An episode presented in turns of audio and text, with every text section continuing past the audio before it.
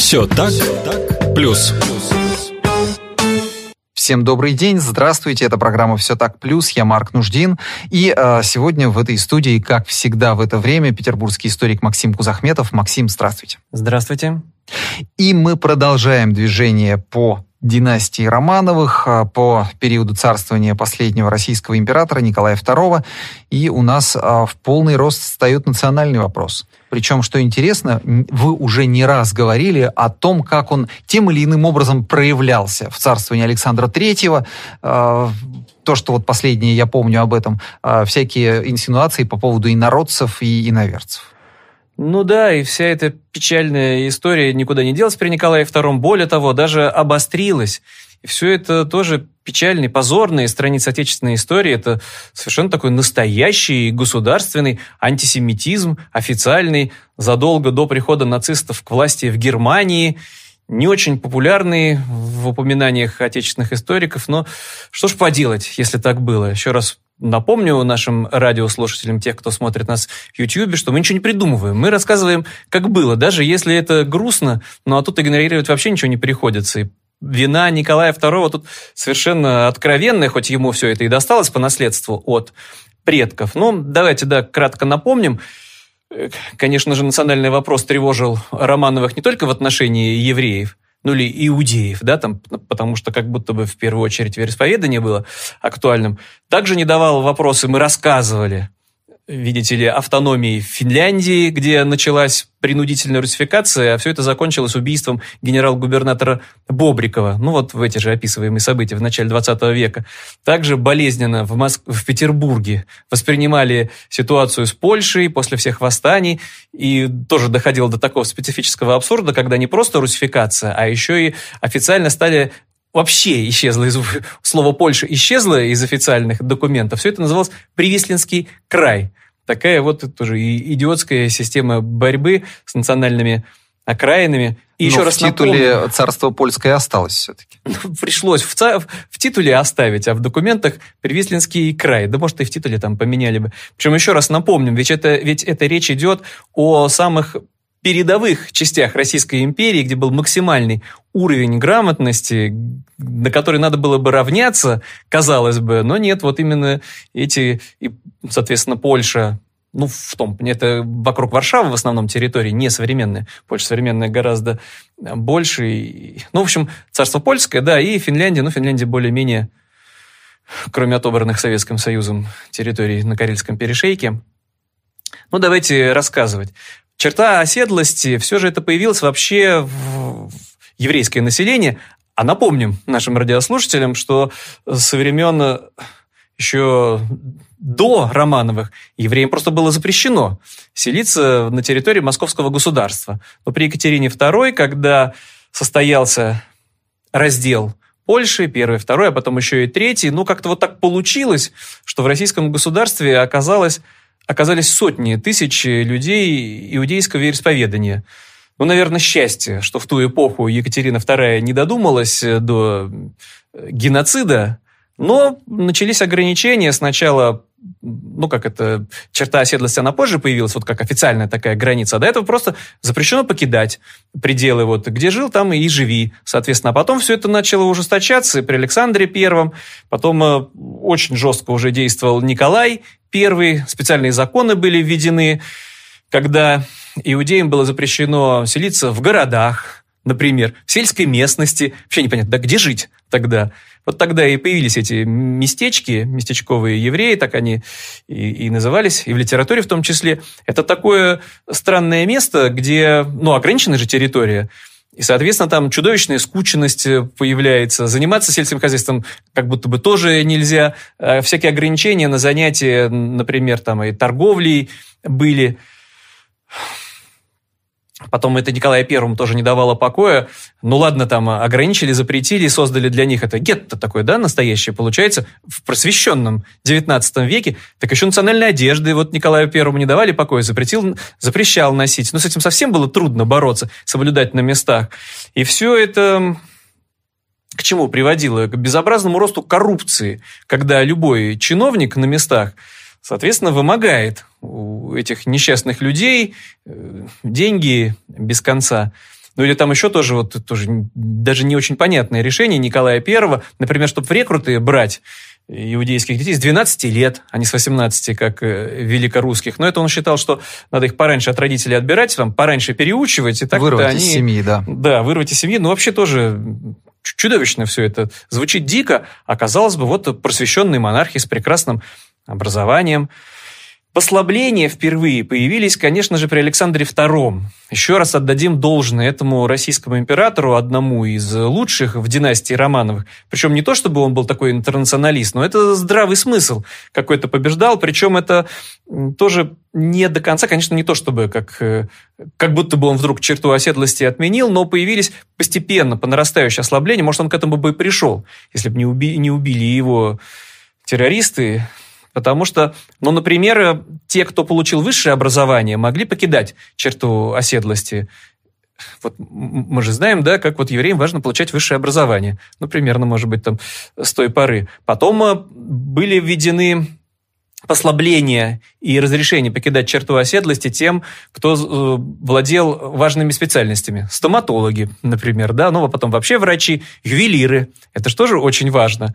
Опять-таки, вот э, э, мы знаем, как вот э, среди, сколько среди евреев врачей тоже. Вот как стимулировать, да, вот еще высшее образование, да еще и высшее медицинское образование.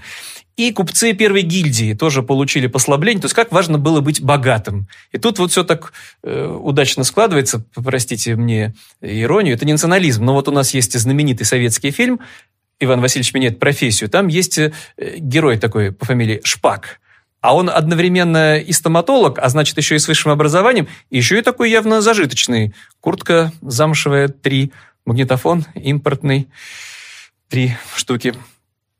Ну, жертва ограбления, соответственно.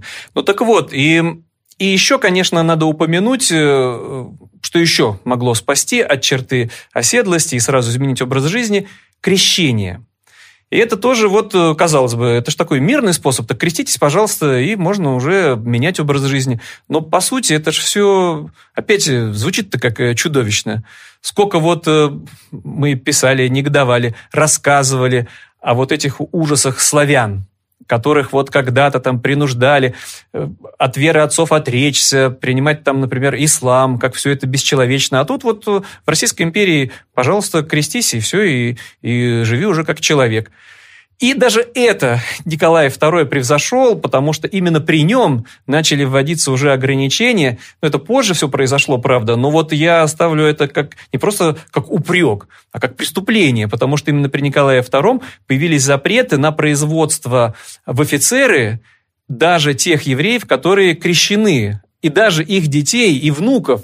Вот какой такой реальный антисемитизм задолго до прихода Гитлера, до прихода нацистов к власти, когда уже не просто по признаку веры притесняли людей. В конце концов, э, это все было, правда, в средние века в Западной Европе, а тут уже совершенно откровенно по национальному признаку. Ну, конечно, все это позор, а потом, а потом закономерный конец Николая II печально, а еще его и детей, и все это еще впереди. О чем он думал? Ну ладно, хорошо, притеснение, печальные все эти истории с ограничениями. А, ну мы забыли упомянуть, это же при Александре Третьем э, досталось наследство Николая II вот эти все позорные квоты да, потому что высшее образование, так они же заполоняют э, университеты и институты, а значит, мы вводим ограничения, и в самой черте оседлости не больше 10% могло быть евреев э, в высших учебных заведениях, а в Москве и Петербурге вообще не больше трех, в других городах не больше пяти. Но опять-таки все это повод для отдачи взяток, э, все это ужасно, но и это еще не все, потому что начались еврейские погромы именно в XIX веке, еще тоже до Николая II, Первый это был при Александре Первом. Ну, опять-таки, как, где они происходят? Именно там, где евреи живут. Ну, по-моему, если не ошибаюсь, первый был в Одессе, а потом все это по нарастающей. И вот на царствование Николая II пришелся максимум этих еврейских погромов. И, безусловно, если... Э, ну, тут разные есть версии ну, конечно же, кто-то считает, что власть вообще все это и инициировала, но я не думаю, что до такой степени Николай II ненавидел евреев, чтобы еще и специально организовывать еврейские погромы, но то, что попустительствовало, это безусловно. Первая вот массовая волна еврейских погромов-то произошла в 1881 году после убийства Александра II. И тут-то власти, конечно, все это с удовольствием. Это, ну, как э, выпустить пар, как тогда называлось. Да, они так это между собой в высших сферах и обсуждали. Так это же и хорошо. Пусть лучше евреев бьют, чем э, думают о Конституции. Это же так удобно всегда. И все это опять как напоминает антисемитизм уже гитлеровский. Как все это удобно. Свалить все свои проблемы, все свои несчастья на людей просто по национальному признаку. И власть не, выступала с разоблачениями. Тем более мы напомним, вообще-то руководила террористами, которые убили Александра II, Софья Перовская. Дворянка, да, из высшей знати, вообще-то, дочь губернатора бывшего. Но нет, там где-то вот для этих вот дремучих русских в основном людей ну, им было нормально. Все, евреи организовали, нашего царя убили, надо им идти жидам мстить. И опять-таки, где? Не в Петербурге же, а вот именно там же, в черте оседлости, этим беспомощным, несчастным людям, которые так живут в нищете, а жили в абсолютной нищете. Тут, правда, еще такой был замкнутый круг. Они ограничены в своих местах проживания, да, как мы говорили, покинуть их не могут, а рождаемость невероятная, потому что э, в середине царствования Николая II, ну, наверное, даже к 1900 году число после переписи да, э, евреев иудеев превышало 5 миллионов человек. А по переписи, которая была при Александре, ну, Александре Первом или до него, ну, за сто лет до этого, их было меньше миллиона. Это вообще фантастический рост рождаемости, то есть они превысили по своей численности, обошли финнов, а, обошли по численности э, литвинов, литовцев, да, и, и, и что? И на, на что могли рассчитывать эти люди? Только становились еще беднее и еще более нищими. И что делала власть?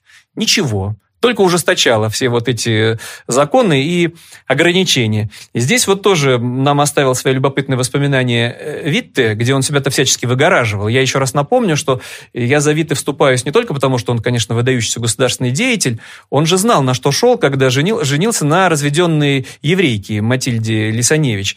Ее не звали, не разрешали ему приходить с ней на государственный прием. Он министр, там, потом премьер-министр. И все равно вот этот упрямый Николай II нет и все. А эту еврейку, пусть даже крещенную, я в Зимнем дворце видеть не хочу. Позор какой, да, вот как все это было унизительно. И вид ты, тем не менее, зная все это, от нее не отрекся, вот полюбил такую женщину, и все.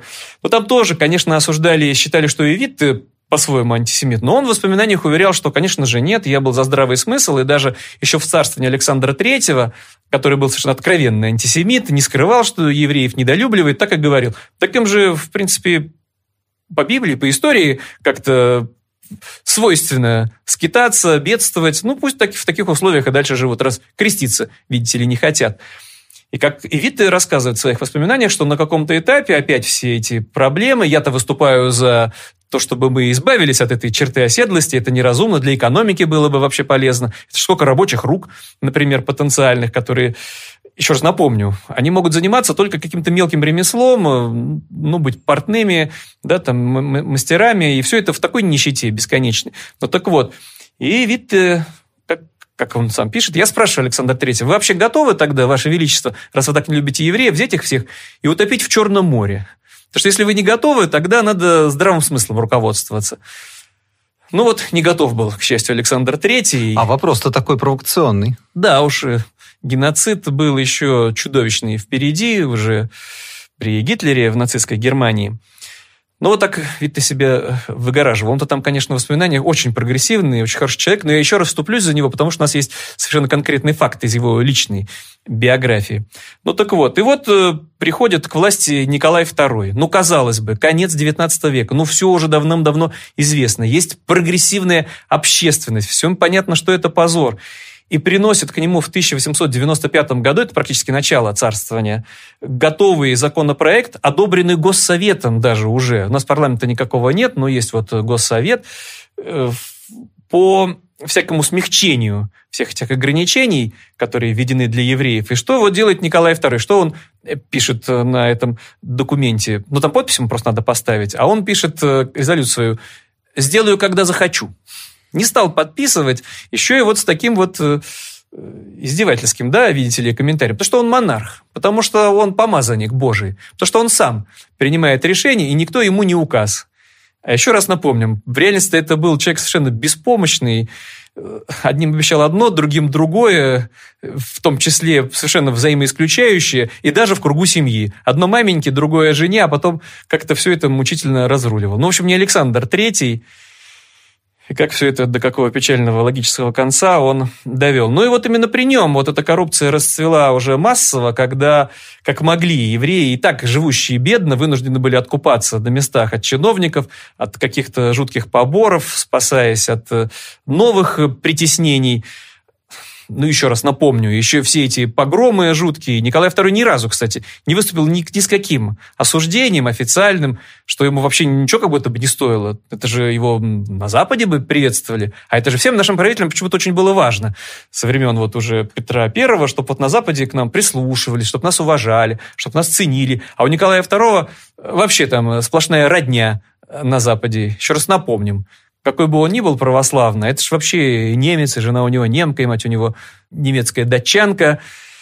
И как будто бы вид, опять-таки, тоже сошлемся на его воспоминания, он и напоминает уже Николаю II, что то, что мы не решаем этот проблем с чертой оседлости, мы же содействуем своими руками тем, чтобы там э, росло число радикалов, которым все это не просто пассивно не нравится, которые же не только в синагогу ходят э, молиться за свое благополучие, а которые рано или поздно могут взяться из за оружия. Еще раз тоже напомним, вот это такой парадоксальный вообще для всех антисемитов, ну, это все про еврейский заговор, да, мы говорим, а как раз все эти радикалы, они же были атеисты. Как раз вот, ну какой вот Лев Троцкий религиозный еврей? Да что ему там, кто ему в синагоге указ? Это просто смешно об этом даже слушайте говорить. И именно в царство Николая II полтора миллиона евреев покинули пределы Российской империи. Большинство из них – даже, наверное, больше полутора миллионов, потому что полтора миллионов только перебрали в Соединенные Штаты. Счет шел уже до десятки тысяч. И стимулировали в первую очередь вот эти погромы, смерть с убийствами, с кровавыми расправами, с убийствами детей, женщин. И уезжали, и одно, как, как всегда получается, кто в эмиграцию-то уезжает? Не бомжи, да, а в основном трудолюбивые люди, которые хотят благополучия для своих семей, для своих детей – но ничего никто не переживал. Ну, какая-то часть э, особо вот одержимых фанатиков, тогда же, ну, это было уже всеевропейское движение сионизма. Кто-то ехал и в Палестину, но подавляющее большинство в Соединенные Штаты. И там их принимали. Вот что-то в Соединенных Штатах никто не боялся. Ну, боялись, ходили, наверное, бурчали, да что это такое происходит.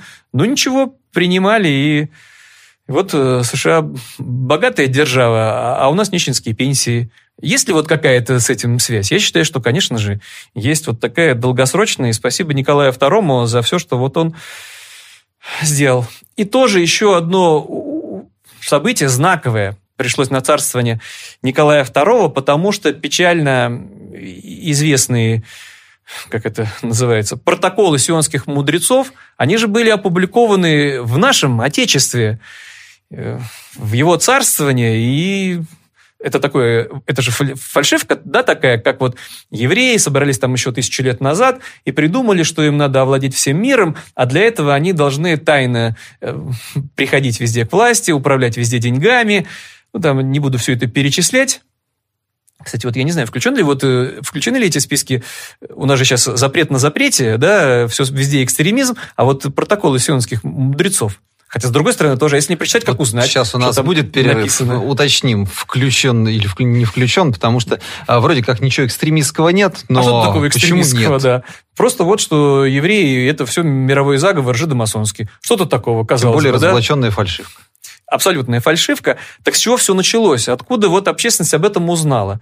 Был такой журналист Меньшиков, Меньшиков с мягким знаком, а не как светлейший князь Меншиков, да, Александр Данилович, наперстник Петра Первого. Так вот, он вообще сам по себе был, э, ну, может, не агрессивный, но националист, русский патриот, за Россию, за Отечество, монархист. И вот он в одной из публикаций в «Новом времени» и рассказывает. Тут мне прислала одна пожилая старушка, 66-летняя, якобы какие-то секретные документы. Дальше все с иронией. Он все это высмеивает. Вот на полном серьезе пишет. Все это, конечно же, читать невозможно. А это совершенно реальная женщина, Юстинья Глинка, дочь российского посланника в Бразилии. Много была за границей, вот она и рассказывает. А я была в Ницце, а это же теперь столица жидомасонов. Тоже как смешно, да? Вот как хорошо. Человек мог съездить в Ниццу, а потом делать такие выводы. Сколько вот еще... Мы, мы часто... Сколько из наших... Даже если бы не было ограничений, не было бы карантинов, ну сколько наших соотечественников могли бы себе позволить съездить в Ниццу? А она могла. И вот эти вот документы,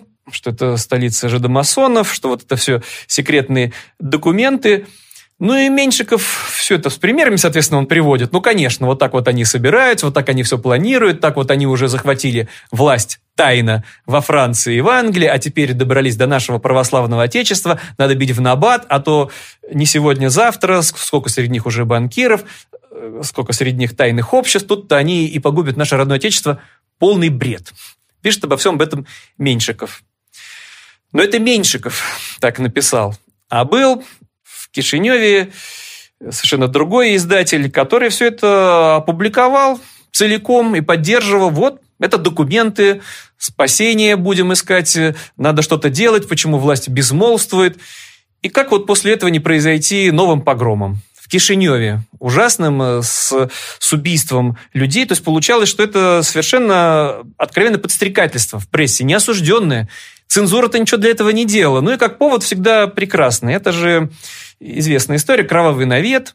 Ну, конечно же, евреи в своих обрядах должны использовать кровь христианских младенцев. Старинная средневековая история, только она в России в 20 веке воспроизводится на полном серьезе. Нашли мертвого мальчика, все понятно. Это же евреи его убили, им кровь просто нужна была для своих обрядов. И очень быстро полиция установила настоящего убийцу. Там двоюродный брат оказался. Все понятно. Но загадочным образом цензура как раз вот не спешит э, давать разрешение на публикацию результатов полицейского расследования, а то, что э, совершенно откровенно в газетах публикуется пусть даже со знаком вопроса, не евреи ли убили, все это, ну как это вот подогревает, особенно если дремучие люди, особенно если все это государственного, государственные органы попустительствуют всему этому, ну как вот э, не начать погрому, как вот не пойти евреев и не просто с плакатиками какими-нибудь, да, чемодан, вокзал, Нью-Йорк, а вот э, убивать, выкидывать из окон, ну, все это подробно описано. Это, кстати, в советской литературе это разрешалось публиковать, потому что все это было не просто укором, а клеймом на царскую власть, но это все было очень удобно, что вот при царской власти какие были ужасные погромы, а то, что потом при Сталине сотнями тысяч убивали людей, ну так вот, там Давайте было убито... маленькую паузу, маленькую паузу сделаем. А, вернемся к рассказу о погромах через буквально минуту. А, у нас а, московские новости, петербургский историк Максим Кузахметов, я Марк Нуждин. Это программа «Все так плюс». Далеко не уходите. Все так, плюс. Еще раз всем добрый день, здравствуйте, те, кто подключился к программе «Все так плюс» только сейчас. А, я напомню, что в этой студии петербургский историк Максим Кузахметов, я Марк Нуждин. А, говорим о национальном вопросе в Российской империи, ну, преимущественно о еврейском вопросе, потому что он тут со страшной силой вспыхнул на рубеже веков и поддерживался в тлеющем, да даже не в тлеющем, прям в горящем состоянии. Пылающем состоянии вот. совершенно официальный государственный антисемитизм. А мы, пока была пауза, уточнили, что протоколы сионских мудрецов причем не сами протоколы, а брошюра под названием «Протоколы сионских мудрецов» а, признаны экстремистским материалом. Об этом мы вас всех предупреждаем, но мы не читали брошюру «Протоколы сионских мудрецов», поэтому насколько она совпадает с теми протоколами сионских мудрецов, которые были опубликованы в а, начале 20 века, мы не знаем как вот тоже, вроде это экстремистская, ну, понятно, экстремистская литература, да еще и фальшивка. А с другой стороны, пока не прочтешь, как узнаешь, что там написано, чтобы потом э, осуждать запутанная история. А это ну, так точно. вот, э, если возвращаться в эти ужасы начала 20 века, в Кишинев, еврейский погром, убито почти 50 человек. Еще сотни ранены, покалечены. Ну, вот это стало очередным мощным стимулом для э, отъезда евреев из Российской империи. А дальше происходят ужаснейшие события, какого рода? Ну, как это все связано с властью? Казалось бы, при чем тут Николай II, как нам каждый раз говорят, при чем тут Сталин, при чем тут Путин? Люди, люди сами все делают. Все само да. все происходит, угу. да, а вот просто, а он вот не до всего, видите ли, успевает добраться. Империя-то большая. Ну, конечно, власть насквозь виноваты, потому что происходит следующее. Приезжает э, известный нам с детства писатель. Короленко, да, пишет репортаж. Но он в первую очередь тогда был известен как журналист на, на месте. Обо всем этом происходящем ужасе, погружаясь там, нет же телевидения, да, э, нету радио, люди узнают все новости из газет. Приезжает репортер Короленко, пишет репортаж, и этот э, репортаж запрещен цензурой. Зато публикуются материалы о том, что да евреи сами виноваты. Сами все спровоцировали, да сами там неизвестно, что еще устроили, еще непонятно, кто на кого нападал. И все вот это вот официально публикуется, и происходит э, невероятное тоже. Если это у нас в Петербурге, самый, наверное, знаменитый проповедник того времени, Иоанн Кронштадтский, поначалу выступил с осуждением, он так и говорил, что за тупоумие такое русское, как вот можно идти убивать людей другого вероисповедания. А потом он объясняет, а я же просто не все знал, а теперь я прочитал в газетах, что, оказывается, евреи сами виноваты. Так поэтому чего удивляться произошедшему? И это светоч наш. Вот так вот. Вот она, сила печатного слова. Особенно, если цензура правильно всем этим занимается. Ну ладно, это здесь можно в родном отечестве все контролировать.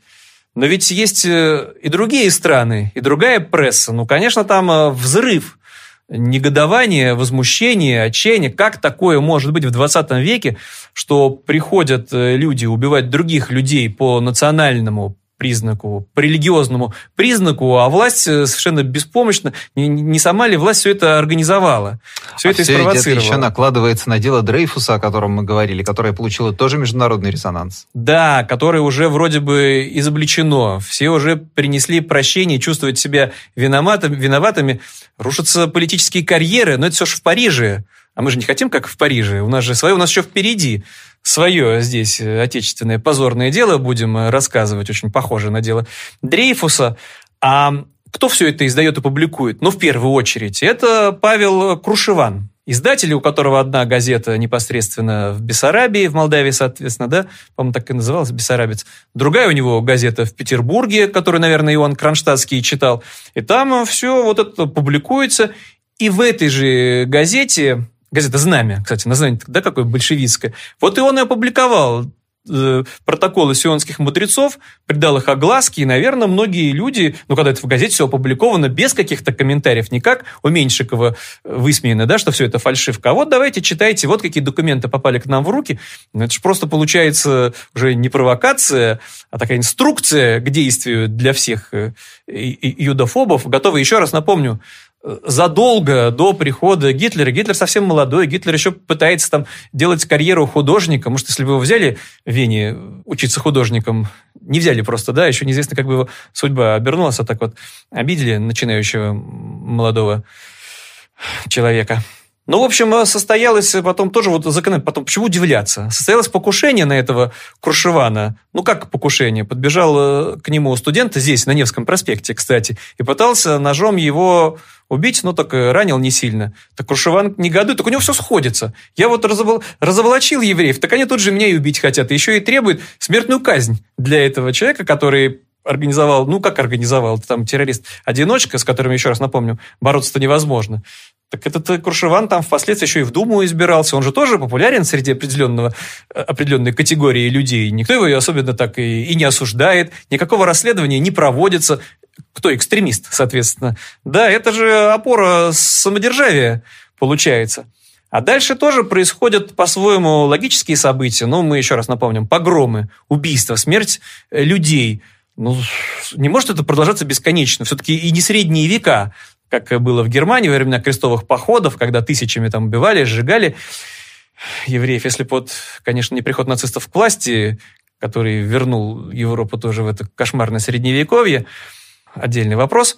Так вот, конечно, начинают формироваться отряды самообороны, потому что много местечек, много городов, где евреи, особенно молодежь, радикализации, еще раз напомним, которые собираются, так мы, мы что, вот так и будем овцами э, беспомощными на заклане, или мы все-таки будем как-то готовиться, к нам приходят, нас убивают, а мы, э, а у нас даже нету бейсбольной биты какой-нибудь, на всякий случай, кому что повредит. А тогда, кстати, я напомню, продажа оружия особо-то не ограничивалась, почему бы не купить револьверы? Безо и всяких справок, просто да, в магазин всего... приходишь, покупаешь, если у тебя есть деньги. И отряды самообороны формируются. И тут вот тоже можно упомянуть э, Владимир Жаботинский, очень известный персонаж, человек, который впоследствии эмигрировал на Ближний Восток, в Палестину, и он стоял у истоков создания ну, по сути, израильской армии, потому что там хватало людей, которые приезжали, строили кибуцы, религиозных, и они как-то очень, как бы мы сказали, легкомысленно относились к своей безопасности. Мы же ничего плохого не делаем. Это земля наших предков. Мы же вот официально купили эту землю. А вот Жаботинский считал, а мало ли как там, что у нас обострятся отношения с арабами. Поэтому на всякий случай хорошо бы вот тренироваться, проходить какое-нибудь минимальное военное обучение, какой-нибудь отряд самообороны нам не повредил здесь. Ну, впоследствии сыграл огромную роль. Ну так вот, начинаются, ну, это продолжают, соответственно, все эти погромы. И вот в Гомеле уже не просто погром, а побоище с сопротивлением когда приходят погромщики громить еврейские кварталы, а им оказывают не просто активное сопротивление, а кого-то из погромщиков еще и убивают. Ну, вообще это совершенно очевидная самооборона. Но тут-то, конечно, взрыв у патриотической общественности. Что? Еврей кого-то убил? Ну, это нет. Ну, это так просто опускать нельзя. И начинается суд тоже позорный по-своему. Там вообще власть как-то реагирует. Даже уволили губернатора Бессарабии за то, что вот, ну, с досадой, конечно же, скорее не потому, что все это произошло, а потому что огласки все это оказалось предано. Ладно бы там по-тихому поубивали бы евреев. Так вот, видите ли, негодуют там, присылают, кстати, разгневанные письма из Вашингтона, сукоризны нам, из Парижа, из Лондона, что там такое творится. Николаю II все это не нравится. Но мы же знаем, что это же вмешательство в наши внутренние дела. Это же все русофилы проклятые. Вам-то какое дело? Это наше внутреннее дело. Русофобы. Хотим своих евреев... Угу. Русофобы, да. Хотим своих евреев, убиваем. Не хотим, не убиваем. Вам-то что? У себя там за неграми, за своими следите. Именно так практически и отвечали, и говорили. Не ваше дело. Николай II очень сердился. Ну так вот, э, в Гомеле начинается суд, и там 36 евреев привлечено. За что? За то, что, видите ли, посмели сопротивляться погромщикам, видите ли, оружием запаслись. Так мы далеко зайдем. А вдруг они там создадут отряды уже не просто самообороны, а для свержения существующего строя. А что это за экстремистская у них ячейка и организация? Как все это нам напоминает нынешнее время. Но сейчас это вообще все абсолютно полностью сфальсифицировано. Ну и здесь вот я, может, немного отвлекусь, потому что тут э, казалось бы, напрямую между собой события никак не связаны, но для вот поборников истинного духовного, глубокого православия, которое такое, ну, напомним нашим радиослушателям или тем, кто смотрит в YouTube, на многих западноевропейских языках наше православие называется ортодокс, да, ортодоксальное. То есть вот что вот догмами только живут и не допускают вот никакого иного трактования. Ну так вот, в Петербурге в ту же эпоху возникла, ну это же мода такая уже декадента, да, вот тогда примерно и появились, но среди них было много образованных людей, поэтов, это же Серебряный век, отдельно, может, поговорим. Ну так вот, это в Петербурге так и назывались религиозно-философские собрания, причем ну, просто безобидные, казалось бы, а давайте порассуждаем, чем вот э, православие лучше католицизма. Вот, ну просто давайте поговорим. Вот почему-то у католиков можно сидеть в церквях, а у нас нельзя. Хорошо ли это? А это же ересь такое, сомнение. Но тут-то 20 век, тут-то, казалось бы, что такого? А причем кто собирается э, на эти собрания? Простите за тавтологию. Мережковский, Гиппиус, Александр Блок, Владимир Брюсов. Они журнал начинают издавать. Э, новый путь. Причем они же хотели там больше Дягилеву досадить с его миром искусства, потому что им там не давали публиковаться. Но это все прекрасно. Люди говорят, люди думающие, образованные. Еще раз напомню, это же наша классика Серебряного века. Среди этих людей собирается ну, а это же оскорбление чувств верующих получается, потому что как можно сомневаться, вообще просто задавать такой вопрос сам по себе крамольный. А вот действительно ли наша вера истинная или есть другие истинные веры, более или менее? Но это же все преступление получается. Тут, конечно, все это... Кстати, кто все это озвучил? Это тот же самый Меньшиков, который высмеивал протоколы сионских мудрецов, а тот вот он выступил, вступился. Да кто такие эти Мережковский и Египиус? Видите ли, чтобы сомневаться. Ну, там, правда, начался уже потом вообще взрыв публикаций. А кто такой Меньшиков, чтобы кому-то указывать? Тоже мне еще один пророк. Начинает все это ну, там такой шум уже в прессе, тут вроде бы и цензура не понимает, что можно, что нельзя. Это же вроде бы на самодержаве-то никто не замахивается, а, видите ли, говорят какие-то странные вещи, непонятно, какое решение принимать. И, конечно же, Николай II тут с удовольствием вмешивается лично. У него же есть Константин Победоносцев, а у того есть специальное министерство по делам религии, Синод. В очередной раз уже, в который, напомню, патриарха нет – это, кстати, в будущее аукнется все Николая II, потому что, когда его свергли, в последнюю очередь за него вступалась православная церковь. Просто убрали его имя из упоминания в церковных службах и тут же занялись выборами, восстановлением патриаршества. Вот э, до чего Романовы довели в том числе и свою опору в лице попов православной церкви, своей исконы. Ну так вот, а на том этапе у нас еще раз э, упоминаем, еще раз упомянем, есть Ион Кронштадтский, Светоч, самый популярный проповедник. И он э, выступает э, с гневной отповедью, пишет, что этот ваш, э, этот ваш новый путь, журнал, это путь сатаны, сатанинский. Вот так Потому прям. что, да, вот так вот, клеймом таким, потому что преступные крамольные вещи, и следует запрет со стороны Синода и Победоносцева просто самого этого религиозно-философского общества. И тоже любопытное развитие всех этих событий, потому что люди не совсем понимают. Тот же Мережковский. А что мы такого сделали? Мы же мы не замах, мы никакие не революционеры. Мы ни к чему не призываем. Мы просто вот собираемся, нам интересно про это поговорить. Это вообще старинная история, диспуты религиозные. Сколько вот, э, сколько раз собирались соборы вселенские, чтобы какие-то определить догматы церкви, что-то такого. И вот мы тоже на этом пути. И он решает, пойду я вообще схожу к, к Победоносцу, пусть он мне объяснит, в чем мы неправы. И вот дальше, это в воспоминаниях он уже рассказывал, это известная история, когда Победоносцев пытается объяснить, почему нельзя, потому что нельзя. Потому что Россия, вот тогда он и прозвучал у него, это ледяная пустыня по которой ходит мужик дремучий с топором, и если мы начнем ее отогревать, станет потеплее, так-то он в таком полузамерзшем состоянии, а так он отогреется, расправит плечи, и всем нам конец придет. Ну и Мережковский там пишет, а я его спрашиваю, во-первых, зачем нам ледяная пустыня, а потом не вы ли и создали эту ледяную пустыню со своим Александром Третьим, с, Александром, с Александром, ой, с Николаем Вторым, позор, все, и ужас. И все это еще раз э, напомним, на что толкает э, людей.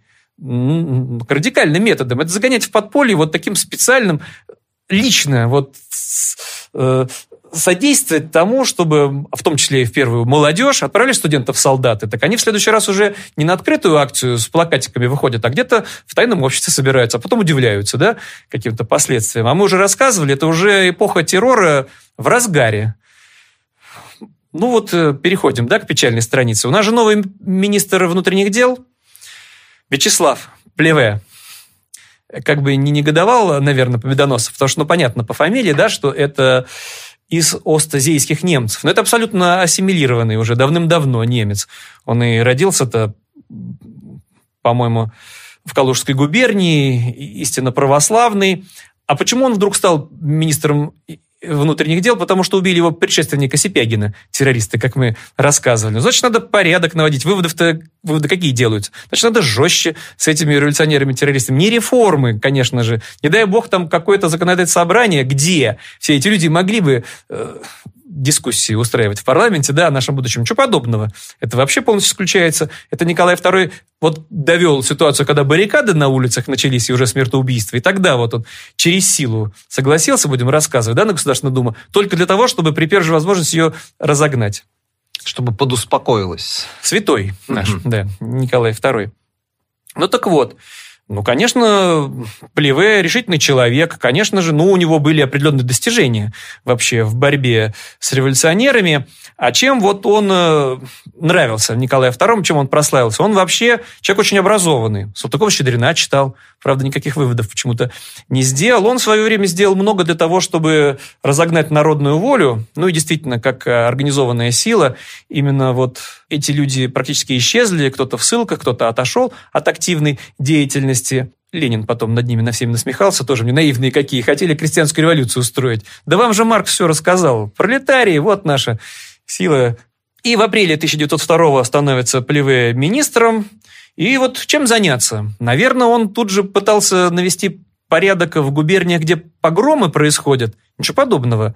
Он начинает бороться с земствами, потому что земство худо-бедно. Это местное самоуправление, а еще вся эта интеллигенция чертова собирается легально, получается. Они же должны решать какие-то скучные сельскохозяйственные вопросы, а у них там крамолы и ересь и реформ. Они, видите ли, хотят. Так надо им все запретить и вообще эти земства хорошо бы разогнать. Тут вот опять э, Витте в своих воспоминаниях пишет, что он, ну, конечно же, был э, на стороне земств, а его враги уверяют, что да он только и говорил, надо разогнать эти земства, а то они нам только мешают, мутят воду. Там, да еще кто в земствах-то? Все сплошь интеллигенция. Получается, крестьян плеве разгоняет, с земствами борется. Ну и вот он тоже по-своему, он э, понимает, что этого всего недостаточно, потому что так просто с этими радикалами не справишься, нужно еще что-то, и вот ему приписывается это прекрасное изобретение, которое пагубно отразилось вообще на всей монархии, а потом на Российской империи, модная история, а нам нужна маленькая победоносная война. У нас же она как будто бы уже была, Пекин-то наш был, и как вот это всем понравилось, и как это и прекрасно, и контрибуции получаем, но как-то вот недостаточно все это озвучили. И, наверное, раз в пять лет полезно. Так не разобраться ли нам теперь с какими-нибудь там япошками далеко, с гарантией всех их победим, но это все опять приписывает э, Витте, что это впервые именно Плеве все это придумал, ходил, Николай II повторял. Николай II, конечно же, загорелся. Ну и мы, а еще раз забегая вперед, потом будем подробно рассказывать. Все это привело не, не просто к позорному, разгромному поражению, уничтожению флота, а все хотели просто маленькую победоносную войну. И тоже Николай II же никаких выводов из этого не сделал, до какой степени дремучий человек. И вот этот вот плевый решительный человек, ну как вот он закончил свой путь? Летом 1904 года. Мы не оправдываем терроризм. Но мы рассказываем, как было. Боевая организация эсеров не просто так истребляла губернаторов и министров. Они собирались и выносили свое решение. Это такой у них был фактически суд в партии эсеров. Ну и вот выносится приговор боевой организации – но это все непросто. И вот когда, кстати, организованный терроризм, одно дело пришел одиночка, вдруг не попал там, да, например, э, это Александр II, вот пришел Каракозов, не попал, схватили Каракозова, ну и все, нет больше террориста. А тут не так, потому что они пытаются организовать сначала на март 1904 года, Тут тоже надо пояснить. Если Гершуни арестован, кто всем этим занимается? А занимается всем этим Евно Азов, человек, который одновременно вроде бы и на службе у Министерства того же самых внутренних дел, но у него, наверное, какая-то еще и личная была обида. А потом он же как-то все, ну как я буду, как я заслужу доверие среди своих товарищей, чтобы их всех потом разоблачить? Я же должен э, что-нибудь тоже организовать, какое-нибудь настоящее убийство. А тут еще и плевый этот. А раз были еще и погромы еврейские, ну как вот Евна Азову тоже Человек, который деньги получает в Министерстве внутренних дел за свою работу, но как вот это убийство не организовать? Но все было непросто. Потому что надо отследить маршрут. Потом вроде отследили, несколько человек должны бросить бомбы, бомбисты, сюда с гарантией потом еще прийти и добить этого Полеве, если он вдруг живым останется, а он маршрут поменял. Надо все по-новому организовывать. А потом происходит э, несчастье, но тоже закономерное на каком-то этапе для любой террористической организации, потому что террорист Алексей Покатилов, который возился со своей бомбой в гостинице, как-то что-то неосторожно сделал, она взорвалась. Соответственно, ну, полиция, ну все, вот он террорист. Какие у него были связи, с кем он встречался? Надо скрываться. А там уже террористы тоже прожженные, конечно, у них с конспирацией все в порядке. И, и арест Гершуни ничего не изменил.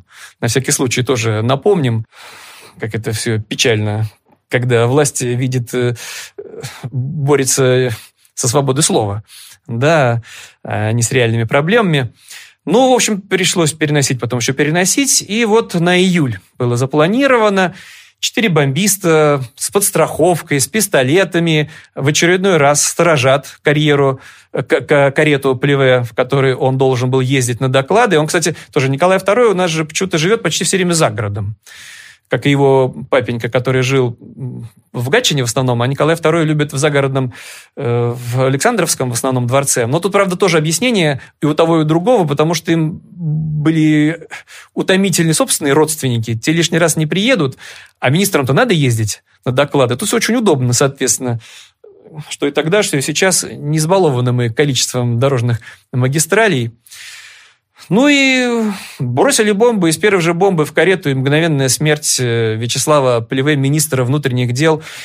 И вот тут тоже важно напомнить, как вот боролась власть э, с евреями, которые, видите ли, в местечковых этих своих там, э, в этой местечковой глуши рассадник будущего терроризма. Ну, потом, как будто бы, когда смотришь на фамилии происхождения и у меньшевиков, и у большевиков, и у эсеров, там, да, действительно, евреев побольше, но почему-то загадочным образом бомбу-то бросил в министра Вячеслава Полеве Егор Сазонов.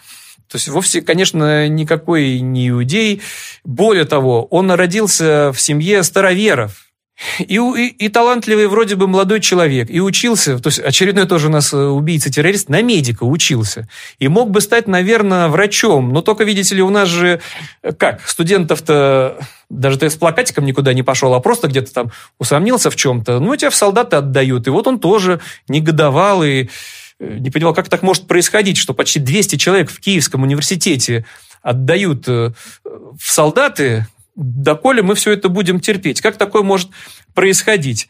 А потом за вот еще ничего не сделал, а вот, э, видите ли, в кружке в каком-нибудь, да, собрался марксистском. А это уже все, листовку какую-нибудь рассказал, все преступление, тюрьма, ссылка. А он так и рассказывал. А я как раз в тюрьме и в ссылке-то и познакомился с настоящими уже террористами, которые меня всему и, и научили. Пока мы не перебиваем всех этих прихвостней власти, лучше не станет. Еще раз повторюсь это не выход. Терроризм никакого спасения не приносит. Становится только хуже, но если у этих студентов, молодых людей нету возможности даже вместе собираться, кружки запрещены да, среди студентов, а потом их чуть что отчисляют, отдают в солдаты и учиться на медика не дают, чему удивляться. Ну вот он потом и вступил в эту боевую организацию эсеров, а там, кстати, с ним был и Каляев рядом. Тоже непонятно. Чем вот э, почему-то Каляев герой, большевики его полюбили, а Сазонова не полюбили. Тоже все это потом дальше будем рассказывать про вот эту избирательность большевистскую.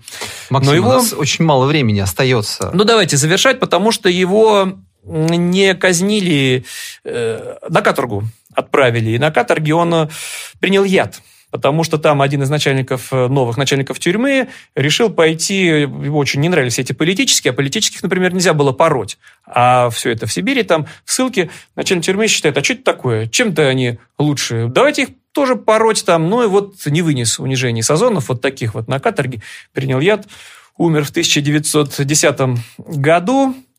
А чтобы завершить историю, у нас же все, мы начали с государственного антисемитизма. И я вот напомню, потому что дальше по нарастающей все это происходит. Э, после революции 1905 года вроде бы квоты стали неактуальны по приему в высшее учебное заведение для иудеев. Но Николай II не успокоился и в 1908 году потребовал восстановить Кроме единственного, кстати, учебного заведения, кроме консерватории. Вот там-то не было ограничений для евреев. А дальше он запретил, например, принимать э, евреев в некоторые институты, например, в институт инженеров путей сообщения. Почему, непонятно. Но это, на этом не успокоился. То, что я уже упоминал, в 1912 году он э, запретил, ну, не лично, а там был государственный, соответственно, принят закон, что нельзя производить в офицеры уже не просто иудеев по вероисповеданию, да, а людей еврейского происхождения, даже если они крещены. Вот он, настоящий, бессмысленный, беспощадный государственный антисемитизм, а потом еще и уже во время Первой мировой войны депортации начались евреев из мест, где шли бои, потому что они были неблагонадежными, потому что совершенно непонятно, что они там на идише говорят, наверняка хотят, чтобы немцы пришли. Какое тоже безумие вот сейчас, да, в 21 веке, считать, что, конечно же, все эти местечковые евреи, конечно же, только и будут немцам содействовать. Хотя в российской армии, в императорской армии служили на каком-то этапе уже сотни тысяч евреев-солдат. Ну, вот такой вот был у нас правитель Николай II. И дальше стало только хуже. Максим Кузахметов, петербургский историк, э, был сегодня в нашей студии. Я Марк Нуждин. На этом программа «Все так плюс» э, у нас сегодня завершается. Ищите нас на Ютубе, там мы еще будем показывать картинки, поэтому имеет смысл нас не только слушать, но и смотреть. Всего хорошего, до свидания. До свидания. Все так, так плюс. Все так, так плюс. Всем добрый день, здравствуйте. Это программа «Все так плюс». Я Марк Нуждин, в этой студии петербургский историк Максим Кузахметов. И мы продолжаем рассказ о событиях царствования дома Романовых, о событиях царствования последнего российского императора Николая II. И, э, наверное, при нем, а даже и не при нем, а еще чуть раньше, в России завелись такие люди, как марксисты. Вот. Да, настоящие русские марксисты, которые прониклись этим единственно верным учением, восприняли его как догму, а потом еще стали переделывать, подгонять под себя. Я вообще иногда, когда попадаются какие-то цитаты из Маркса, там очень тяжело осилить все это целиком. Вообще, Маркс-то в основном был философ, все-таки он-то не экстремист был. Да, экономист даже по-своему. Просто придумал, что вот эта классовая борьба, она продолжается уже много веков, а надо все взять и переделить, и вот будет социализм, тут-то мы и заживем. Но не агрессивный был.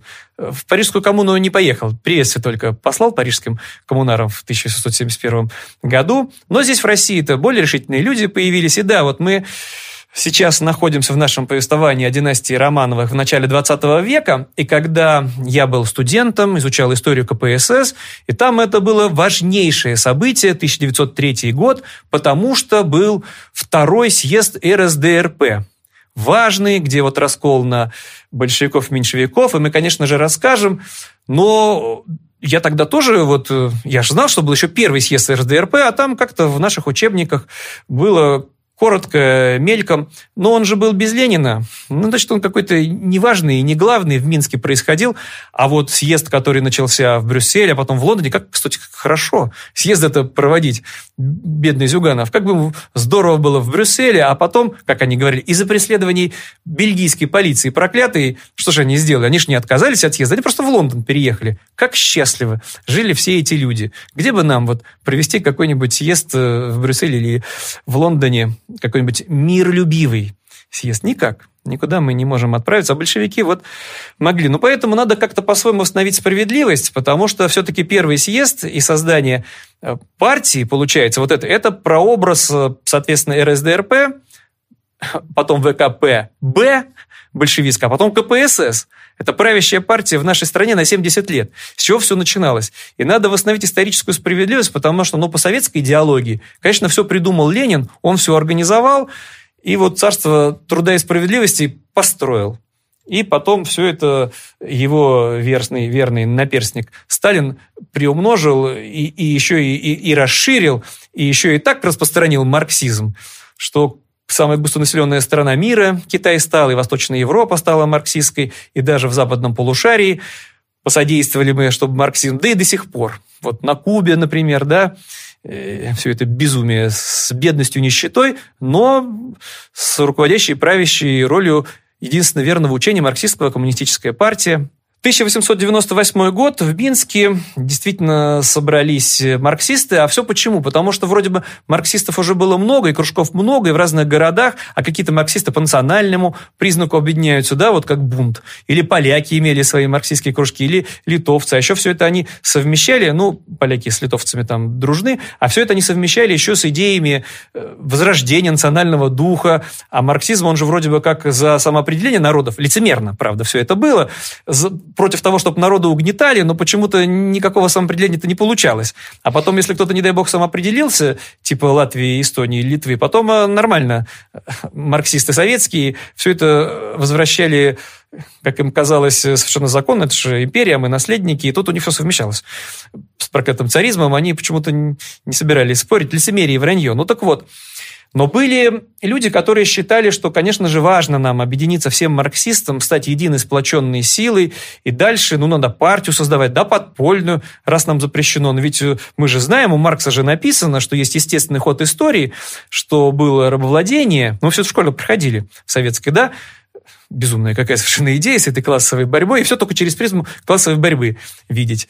Что не просто так рабы восстали, а потому что у них классовое сознание проснулось. Спартак-то он же ходил только и думал, как бы нам свергнуть этих проклятых эксплуататоров, рабовладельцев.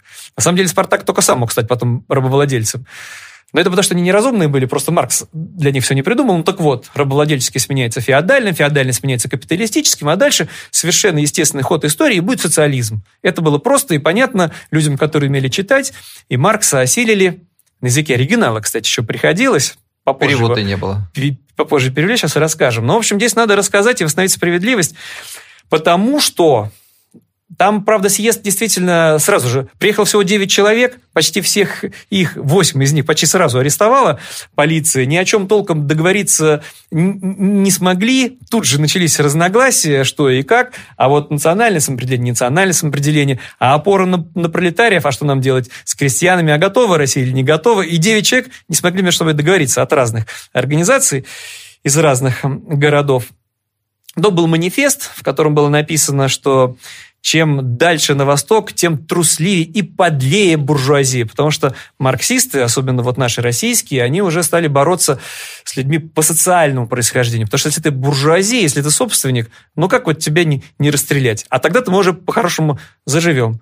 Ну так вот, мы добрались до человека, который, собственно, и был главным инициатором. Конечно, никакой не Ленин, который в это время вообще-то в ссылке находился в Шушинском, но придется нам потом про Ленина отдельно рассказывать. Это Петр Струве, марксист, но по-своему гуманист тоже, потому что не все марксисты вообще были за насилие, да, за социализм, да, за то, чтобы отобрать у буржуазии у собственников, но никого убивать нельзя. Вот были такие марксисты, их всех, конечно, Ленин потом презирал и над ними насмехался. И даже, наверное, по-своему был прав, потому что он-то власть захватил, а они все нет. Хорошо, если в эмиграцию успели сбежать или потом их как меньшевиков. Меньшевики – это что же, экстремисты-марксисты. А как мы вот э, в своих советских фильмах в детстве видели гаденькие такие в каких-то очках, мерзкие такие, э, самые худшие враги советской власти и контрреволюционеры. Почему-то. Потому что меньшиков просто большинство было в законодательном собра... собрании, которое большевики разогнали.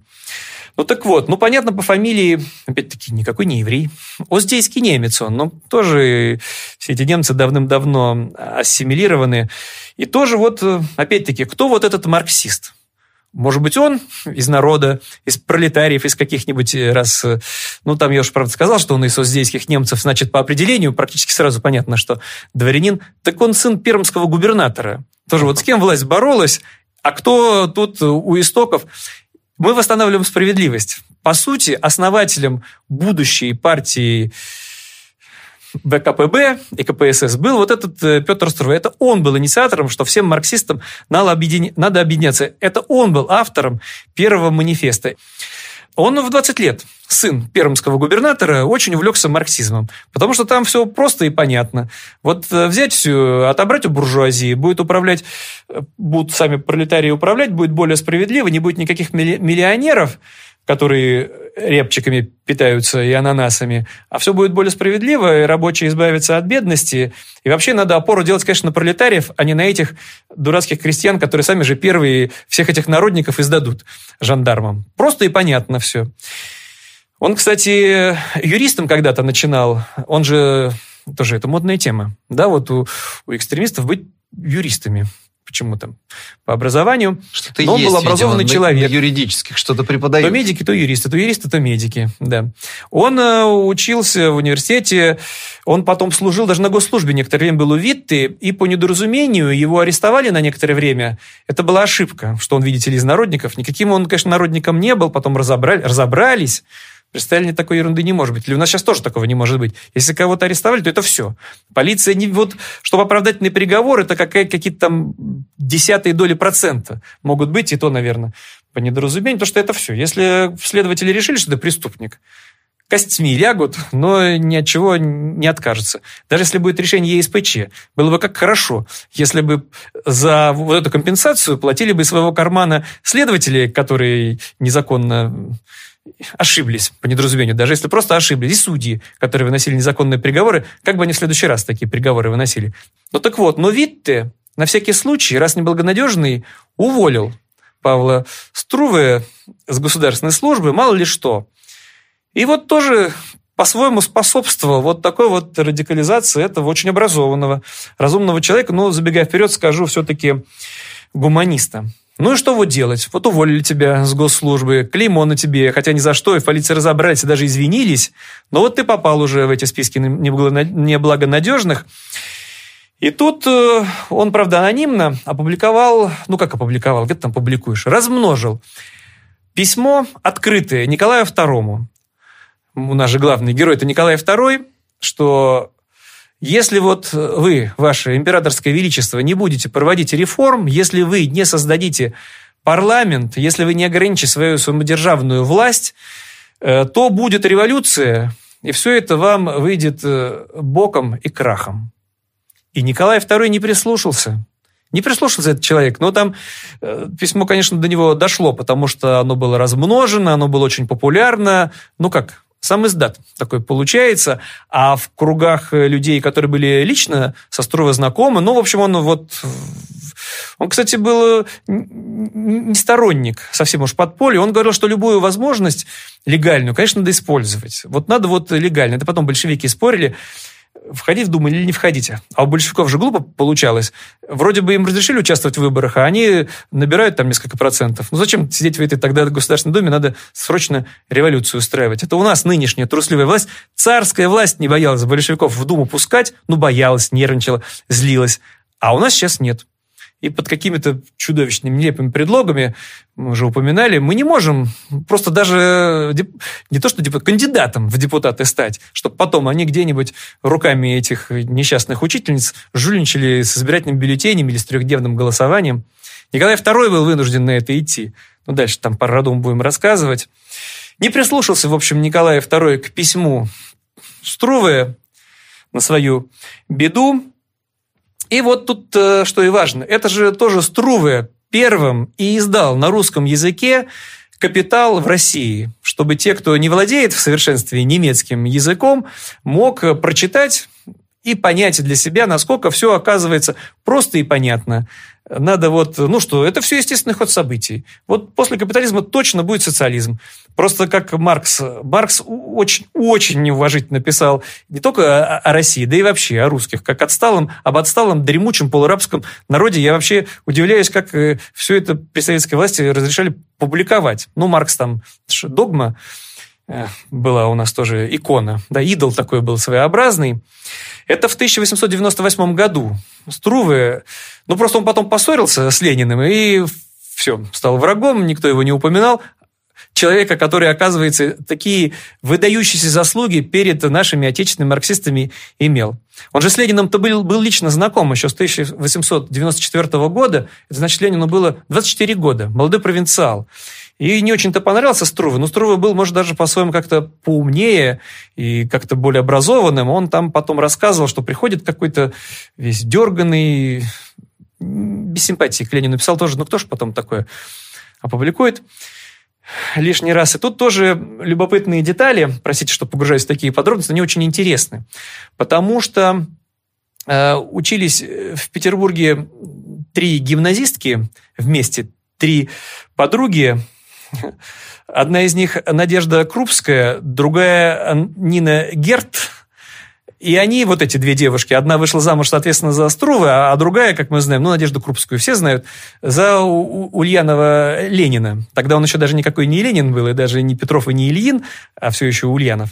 Да, в ссылке, в Шушинском. Как бы они не презирали, э, они же атеисты оба были. Как бы, это, это сейчас у нас власть такая православная вдруг стала. А все ведь были в КПСС. Некоторые преподавали научный коммунизм, а потом, как вот у нас Макаров, а потом такие одержимые православные патриоты. Ну так вот, а у этих гимнатических двух подруг, у Крупской и Герт, была еще одна подруга, Ариадна Тыркова. И она оставила очень интересные воспоминания.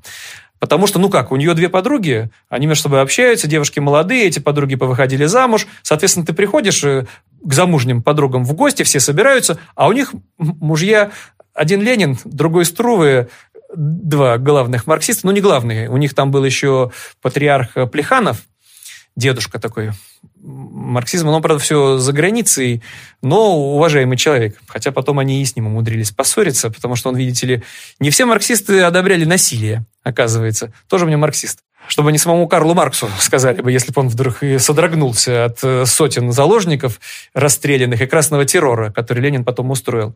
И от расстрела царской семьи, включая и детей, несовершеннолетних, и прислуги. И здесь э, очень интересно ее воспоминания, потому что она с иронией про все про это пишет. Вот молодые люди, вроде бы образованные, но как они с горящими глазами, я-то думала, что э, как, какие-то догматики могут быть среди ортодоксальных верующих, например, иудеев там, или вот мусульман. Вот у них Коран и все, им больше ничего не надо. Вот есть Тора, вот есть эта книга, больше ничего не надо. Там есть все. Если прочитаешь, там есть и вопросы предательства, и вопросы истинной веры, и вопросы истинной любви. Там все перечислено в библейских, особенно в Ветхом Завете, да, действительно, все вроде бы есть. Что там еще придумывать? Какие еще там книги надо писать? Это ересь получается. И вот что я вижу, что никакой ни Коран, ни, никакая ни, ни, ни Библия, никакая ни Тора Капитал Карла Маркса, и у этих людей, а если не в капитале, то в переписке Маркса и Энгельса, они находят ответы на любые вопросы. И как вот, и, и кажется, что если вот ты не просто что-то процитировал, а еще назвал точный номер страницы, где это опубликовано, то только идиот с тобой потом будет спорить. Но она-то с иронией, потом она уже, конечно, позднее все это писала, а тогда вот приходила, сидел, ну, в молодости, как казалось, какие вот прекрасные светлые люди, начитанные, образованные, и главное, что у них есть ответы на все вопросы э, в книге одного немецкого марксиста еврейского происхождения вообще-то. Опять, как все сходится, да, у любителей жидомасонских заговоров, как Маркс бы расстроился, который тоже, конечно, был никакой не религиозный еврей, там, и тоже атеист, прошлой программе об этом говорили. В общем, тут что любопытно в этой во всей связи, там еще Тыркова даже говорила, а я теперь понимаю, как вот почему была Александрийская библиотека, когда арабы захватили христианский Египет, потому что вот и этим марксистам тоже, им все, они тоже все эти книги остальные пожигали бы, потому что там дальше ересь, вот «Капитал Маркса» и все, очередная там догма. Но Струве это потом отошел, он-то оказался поумнее Ленина, а Ленин, который в это время в ссылке находился, когда, ну это я уже говорю о событиях первого съезда РСДРП 1898 года, тоже по воспоминаниям других людей, как он там насмехался над этими народниками и презирал их. Там же сидят люди на каторге за все свои преступления, там по 10, по 20 лет. А он их э, презирает. Почему? Ну, Струва там, правда, тоже с иронией к ним относился, потому что они, видите ли, на какое-то крестьянство надеялись. Эх вы, вам же Карл Маркс давным-давно написал, пролетарий идет по Европе. Еще в манифесте коммунистической партии 1848 года. А вы, неразумные, видите ли, хотели пойти крестьянскую революцию какую-то придумать. Тоже мне наивные. Но вот теперь я хочу вступиться за Струва, потому что он по-своему э, эволюционировал. И даже, видите ли, стал сомневаться, все ли там в этом марксизме правильно. И тут, может быть, для него было каким-то отрезвлением участие в, мы уже рассказывали, в такой акции. Даже это не акция, даже никакого вроде бы не было там митинга, не было никаких плакатиков. Но когда собираются образованные, мирные люди с дворянами здесь, в Петербурге, у Казанского собора, а сотни полицейских, жандармов, казаков с нагайками, жестко их бьют, избивают, выбивают зубы, кровь течет рекой, ну как потом удивляться, что появляются откуда ни возьмись террористы и начинают охоту за министром внутренних дел. У нас сейчас еще они трусливые, никто же не признается. У нас сейчас из современных руководителей еще много. Отдельно ФСБ, отдельно ФСО, отдельно Следственный комитет, отдельно МВД, отдельно Росгвардия. Кто из них вот отдает приказ избивать несогласных? тихих, мирных э, людей с каким-то, видите ли, даже если без плакатика, да, например, собрались, видите ли, в неположенное время – Никто. Никто вот не выйдет и не скажет, это я дал, потому что я считаю, что это рушит наши скрепы и основы. Поэтому я считаю, что надо порядок наводить вот так вот, жестко. Никто не признается. Как-то само по себе все происходит.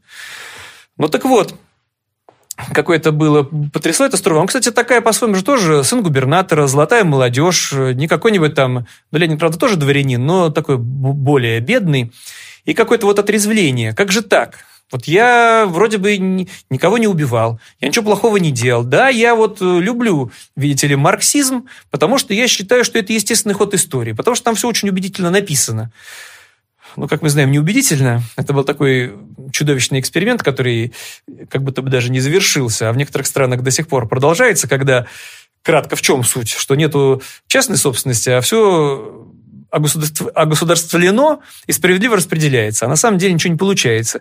Нищета и голод. Вот в Северной Корее самый такой вопиющий пример, потому что там социализм, а в Южной Корее капитализм. Ну и вот все. И кто где что. Это же капитализм-то американцы там устроили, а мы, Советский Союз, честное, справедливое общество на севере.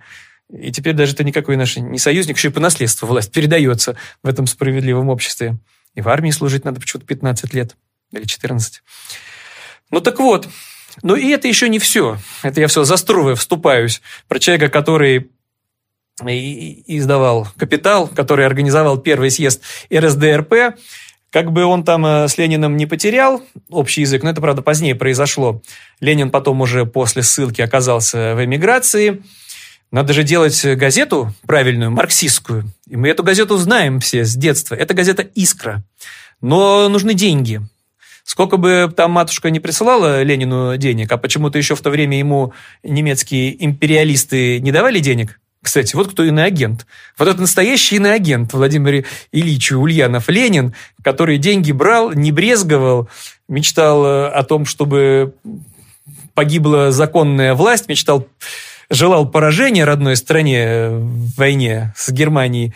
Так еще и, пожалуйста, памятники, улицы, проспекты его именем названные, колхозы, и ничего почему-то никакого развенчания, а борется нынешняя власть э, просто с людьми, которые сомневаются, э, законно ли находиться у власти, если Конституция не разрешает больше двух сроков. А это уже крамола, ересь и, уголовное дело почему-то сразу же. А Ленин, ничего страшного. Пожалуйста, вот памятник стоит, и у нас в Петербурге их много. И Ленинский проспект один из длиннейших. Да Петербург, собственно, область окружает тоже, в которой имя Ленина присутствует.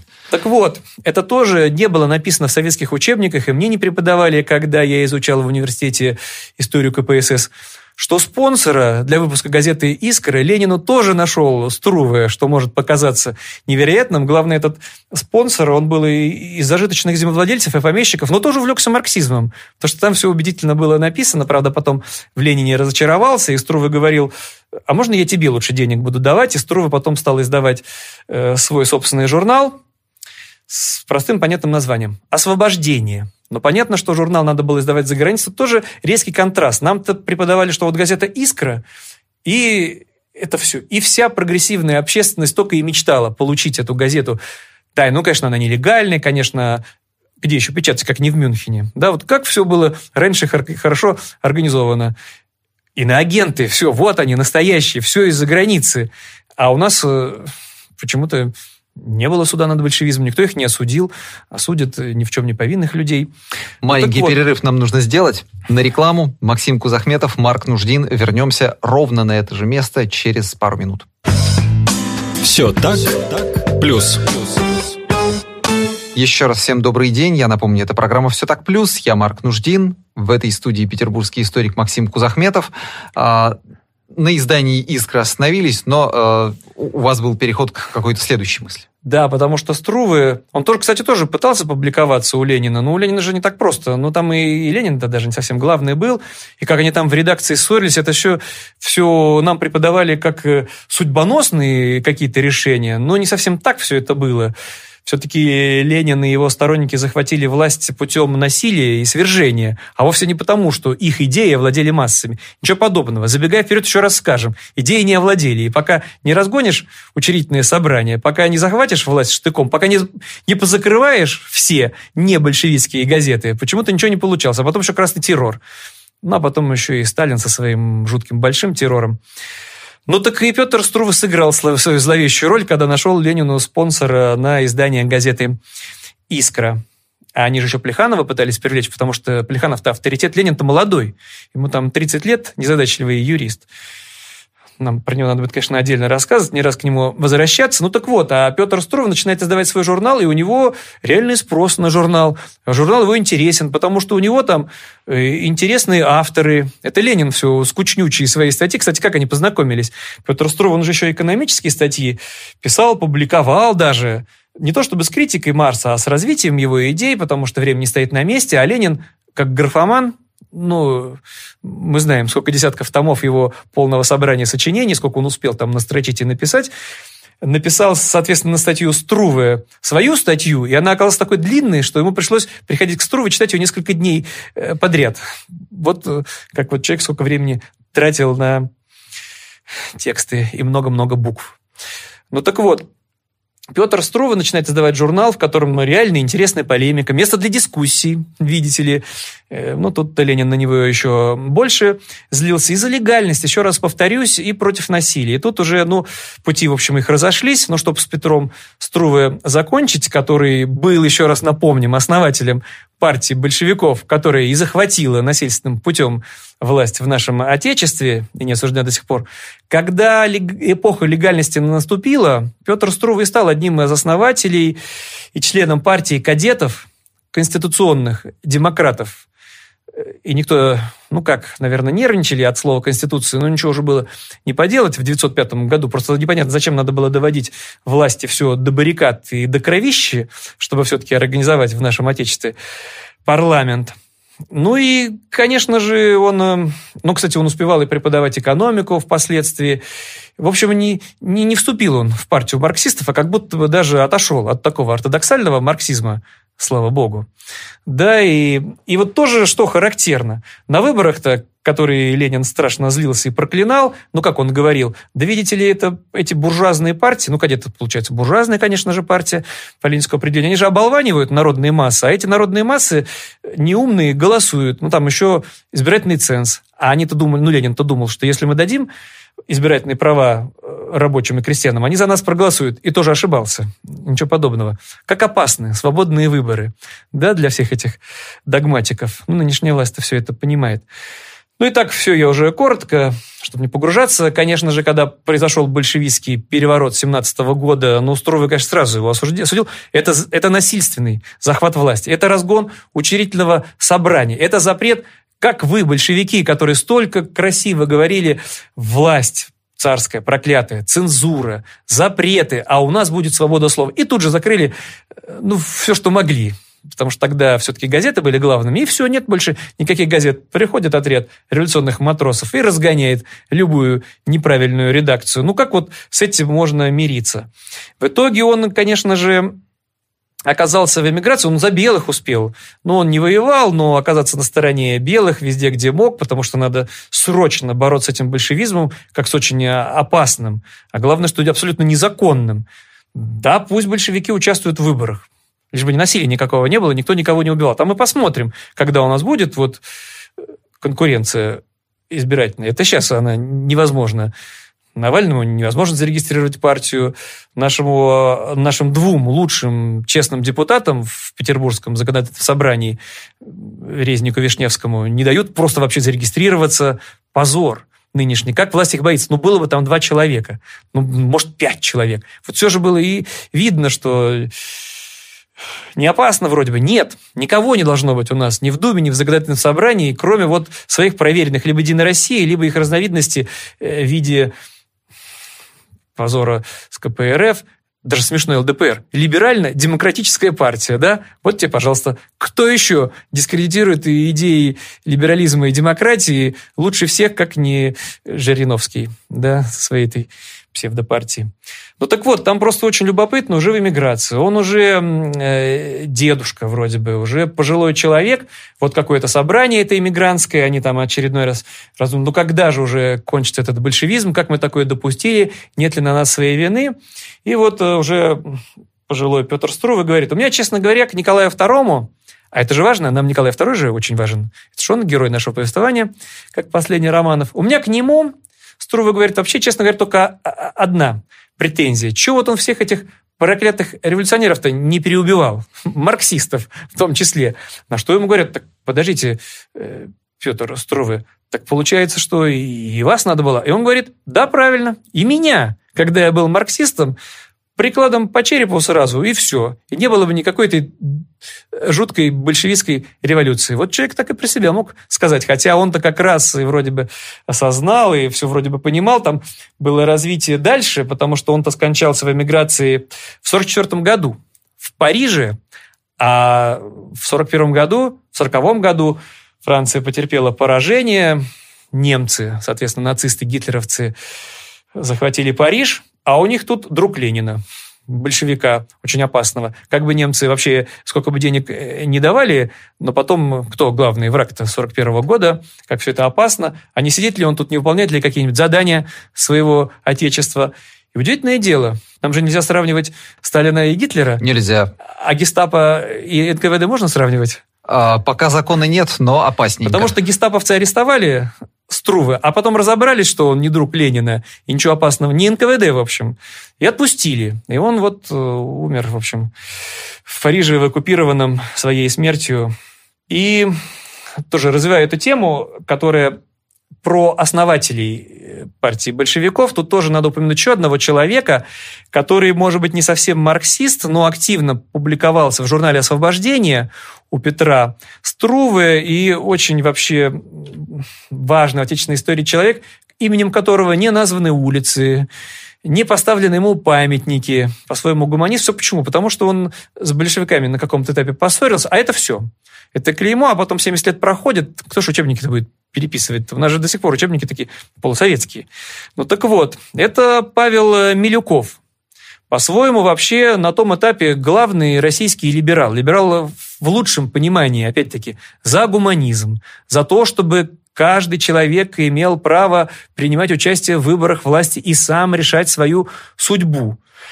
Кстати, арестован был тоже в 901 году. Э, не агрессивный, не террорист, не бомбист никакой. Но не согласный, видите ли. Видите ли, сомневается в том, что э, Николай II имеет право э, вершить судьбы нашего Отечества. А это все. Это, как и нынешняя власть, а также и Николай II считал уже сразу преступлением. Но подробно надо рассказать, потому что это не просто какой-нибудь, э, еще раз повторюсь, экстремист, террорист, он даже не марксист. Это вообще очень талантливый и способный историк, у которого много научных трудов по истории. Ну, понятно, что при большевиках они не пользовались никаким уважением. Но как можно публиковать труды историка, вообще совершенно отвлеченные? Он там изучал, например, эпоху Петра I, его реформы. Но раз он был против большевиков, это все. Значит, ты не историк, а, а, а реакционер какой-то, контрреволюционер. Тем более, что он потом впоследствии тоже был у белых, а это все.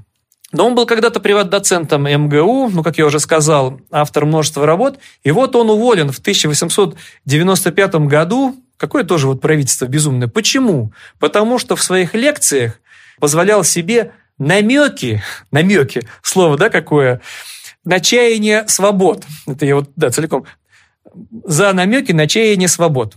Какое преступление, видите ли? Ну, в принципе, сейчас тоже будет какой-нибудь там преподаватель намекать, и тоже потеряет свое преподавательское место. Это же преступление намекать на чаяние свобод. Неважно, какие там были заслуги, так еще и ссылка. Ну, мягкая, конечно, ссылка, потому что, ну, запрещено, например, в Москве жить, а вот где-нибудь в провинции. И что происходит с уважаемым человеком, историком, но тоже вот он становится по-своему радикалом. Ну как? Не бомбы кидать, а в том, что дальше это терпеть нельзя. И даже если ты не террорист и не марксист, а просто либерал, то ты тоже начинаешь думать, надо что-то делать, надо мне объединяться с другими либералами, надо готовиться к тому, что вся эта власть не вечна, а главное, что нету бессмертия. Не придумали еще ведь эликсир. И рано или поздно что-то должно будет происходить. Он еще в тюрьме в 901 году. Милюков успел посидеть. Мы тоже, вот это все у нас в тени. А на каком-то этапе он был чрезвычайно популярен и знаменит. Если бы не большевики и не их переписывание истории, то мы бы сейчас его проходили, изучали бы, уважали бы, может, где-то ему стояли бы памятники как человеку по-своему и гуманисту стороннику парламентаризма, стороннику всяческих свобод и свободных выборов, и свободы слова, только вот все это большевистское лицемерие, потому что он тоже стал одним из основателей партии кадетов, конституционных демократов слово, да, какое ругательное, Конституция и демократы. И то, и другое сразу же уже демократы, да и Конституция тоже мне... Я тоже, кстати, не знаю, чего нынешняя власть за эту Конституцию зачем-то цепляется, которую приходится переписывать. Взяли бы да отменили. Вот в Великобритании вообще нет никакой Конституции. Как они там живут? Тоже мне старинная демократия, а Конституции нет. Ссылаться, у нас же всегда, когда надо, то ссылаются на примеры, в том числе и из, проклятой, из проклятого Запада. И не надо было бы мучиться со всяким обнулением сроков, потому что нет никакой конституции, да и все тут. Ну, кто знает, может, еще придем к этой идее. Да, действительно. Э, мы же еще же ничего не кончилось. Ну так вот, там, кстати, в этой партии кадетов оказалась и Ариадна Герт, которую мы уже... Тыркова, то есть э, подруга Крупской и Герт, жены, соответственно, Струвы и Ленина. Забавно. Все это как интересно читать воспоминания людей. Понятно, что их большевики не публиковали, но, слава богу, их еще нынешняя власть не запретила. Но нынешняя просто не знает, что с Лениным делать. Может, они давно от него отреклись бы, но тоже какая-то трусость, с мавзолеем непонятно чего делать. В аттракцион превратить или все-таки похоронить его, как он завещал, похоронить себя, в конце концов, предать его тело земле или мумию за деньги показывать. Ну так вот, э, там же, как я уже говорил, на каком-то этапе, но это я забегаю вперед, я сейчас просто хочу закончить Милюковым историю, царю-то казалось Николаю II, что все это в дума, временная уступка, недоразумение, разогнать, да и все. Ну, кстати, как и тоже нынешняя власть. Но Николай II не додумался просто сделать в Думе Единую Россию целиком, хотя там было полно монархистов и полно его сторонников. Но, видите ли, раз есть какие-то несогласные, лучше их вообще всех разогнать. И было любопытно, была любопытная история, что Милюков стал автором такого своеобразного воззвания, то, что несогласные депутаты собрались в Выборге и подписали воззвание, ах, раз так, нас разогнали незаконно, хотя мы ничего плохого не сделали, мы призываем к массовым акциям неповиновения. Но это путь э, Махатмы Ганди, в целом правильный, гуманный путь. Забастовки, ну не убивать никого. Это вот, кстати, произошло примерно в ту же эпоху, когда началась массовая забастовка в Одессе, я забыл упомянуть, и власть не знает, что делать. Парализована работа порта, не работают учреждения, не ходит общественный транспорт. И ладно бы там экономические требования, если политические требования, а если не требуют отставки губернатора, а если не требуют конституции, что делать? И это 40 тысяч рабочих. Как их всех переубивать? И кто там у них организаторы? Как власть всего этого страшно боялась. Вот акция неповиновения. Тоже вот э, ничего не делать, не выполнять требования этой преступной власти, но никого не убивать. Вот как Махатма Ганди потом и научил в борьбе с английскими эксплуататорами, колонизаторами, империалистами, вот сядем тысяча человек, попробуем нас всех, будем сидеть, пока они не пойдут нам навстречу, с голоду умирать один за другим, но убивать никого не будем. И как, наверное, Ленин над ними насмехался. Эх вы, да надо, конечно, там с помощью революционных матросов переубивать там всю эту буржуазию, а не ждать там от нее какой-то милости. Но, правда, он хоть и вошел в оппозицию, но вот, кстати, вот это воззвание он не подписал, потому что он не был депутатом, потом смог снова избраться. А остальным запретили избираться, кто это воззвание. Подписал все тоже безумие Николая Первого, ну и вот тоже, чтобы... Второго. Я там... Второго, да, простите. Простите за все оговорки. Там это коротко уже. Конечно, он во временном правительстве оказался министром иностранных дел, как человек образованный, уважаемый, либерал в хорошем смысле слова. У нас сейчас вообще либерал, это такое уже ругательное слово. Раньше демократ при Ельцине, теперь при Путине либерал. Ругательное слово. Слова у нас до важного самого ветшают, как говорил Маяковский, да затертые становятся, да еще и ругательные. А если это роль ругательная, как говорил Шпак, которого мы уже упоминали однажды, прошу ко мне не применять. Сейчас многие даже приличные люди говорят, ой, не надо меня либералом называть. Стыд и позор. Ну так вот, но, к сожалению, вот у Милюкова, каким бы он ни был либералом, я считаю, это были в том числе его его серьезные ошибки во временном правительстве, когда был уже серьезный шанс. Это, кстати, уже нет черты оседлости. Конечно, война страшно вредила, которая продолжалась. И вообще было непонятно, что делать с этой войной. С непонятно, невозможно с немцами вроде бы сепаратный мир заключать, надо на уступки идти. Обязательства перед союзниками. А главное же, если бы они знали, что все равно союзники и без нас немцев победят, насколько бы все упростилось. Но, в общем, по-своему, Милюков тоже страдал вот этим вот печальным для многих наших соотечественников э, такой вот болезнью своеобразной, империализмом в каком проявлении? Единое, неделимое Россия – Отечество. А тут же 17-й год, тут же поднимают голову окраины, тут же Финляндия хочет независимости. Польша, хотя там еще идет Первая мировая война, и тут вот он жестко. Это были серьезные, грубые политические ошибки. Что нет, конечно, никакой Финляндии, никакой независимости. Автономия – да. А так все у нас единое государство. И такой вроде бы не глупый человек. И эта история тоже имела печальное развитие. Вот он уже побывал, он проклял, конечно, большевиков за все это беззаконие, за удушение свободы слова, за красный террор. Но когда он оказался в эмиграции во Франции, повезло, да, спасся. Он, конечно же, приветствовал нападение Советского Союза, сталинское, вот это кошмарное нападение на Финляндию, лицемерно объясняемое тем, что нам надо просто границу отодвинуть. Правильно. Я, конечно же, вроде бы, мне финнов жалко, но Выборгская губерния, она должна быть наша российская, как все это вот Крым наш и все эти ужасные истории, даже вроде бы с неплохими людьми, бессмысленные, беспощадные, которые все меряют просто, чтобы было побольше землицы. А то, что пенсии нищенские, морковка дороже бананов, все это вроде бы не важно, лишь бы землицы побольше. Ну, конечно, когда тоже человек живет в эмиграции, Франция оккупирована, а он ну, не стесняется, говорит, а я, конечно, считаю, что в борьбе с Гитлером, ну, мы все должны, мы все эмигранты должны поддерживать СССР. Это же наша родина. И вот э, тут тоже, чтобы, раз я уже упомянул партию кадетов, я хочу еще упомянуть э, эпизод, который произошел в 1902 году. Не только были съезды РСДРП, которые нам преподносят как судьбоносные, как главное событие, а все остальное в тени вообще не упоминается. А вообще в 1902 году произошел съезд э, земцев. Как вся наша история могла бы повернуться иначе, если бы власть в лице Николая II, она же не разрешала. И с земцами с этими боролась, и Полеве с этими земцами боролся, с этими всякими говорунами, а это интеллигентнейшие люди. Просто тут надо упомянуть. Они вообще почему собрались? Потому что им поручили, ну, там, все эти вопросы с крестьянами, но же крестьяне, вообще-то больше 80% населения, это абсолютно аграрная страна. Надо что-то делать, как-то улучшать их жизнь, и теперь, чтобы земцы не занимались всеми этими своими мечтаниями про Конституции, пусть они и займутся крестьянскими вопросами. Но собираться им вместе запрещено почему-то. В переписке можно, а они нелегально собираются, без разрешения. Ну, там немного их собралось. У нас минута остается. Да, ну, в общем, собрались они 50 человек в квартире. О, какие были квартиры. И тоже, кто эти люди? Их так просто не разгонишь. Это, например, князь Шаховский и князь Долгоруков. Это профессор Вернадский. Знакомый фамилия. Таких-то уже плеткой не зовешь. И что эти люди когда собираются? Ну, правда, через два года, когда уже легальный у них был, легальное сборище, 100 человек собралось, почему-то думали, что и крестьянские вопросы будут обсуждать.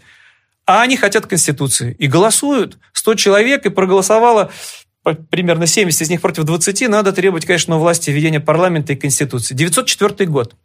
Но Николаю II надо было довести все до революции, до кровищи, чтобы только после этого уже парламент собирать. Ну, в общем, конечно же, и Шаховский, и Петр Долгоруков, они тоже потом все оказались влиятельными партийными деятелями. Но ужас в том, что один из них, это я, чтобы закончить эту вообще жуткую печальную историю, Долгоруков он оказался в эмиграции в Чехии, но потом, в Чехословакии, потом, когда в 1945 году туда вошли советские войска, он был арестован.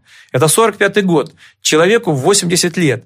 Арестован, осужден за контрреволюционную деятельность, но не сразу расстреляли. Там же еще смертный приговор Сталин лицемерно отменил после войны, потом опять ввел.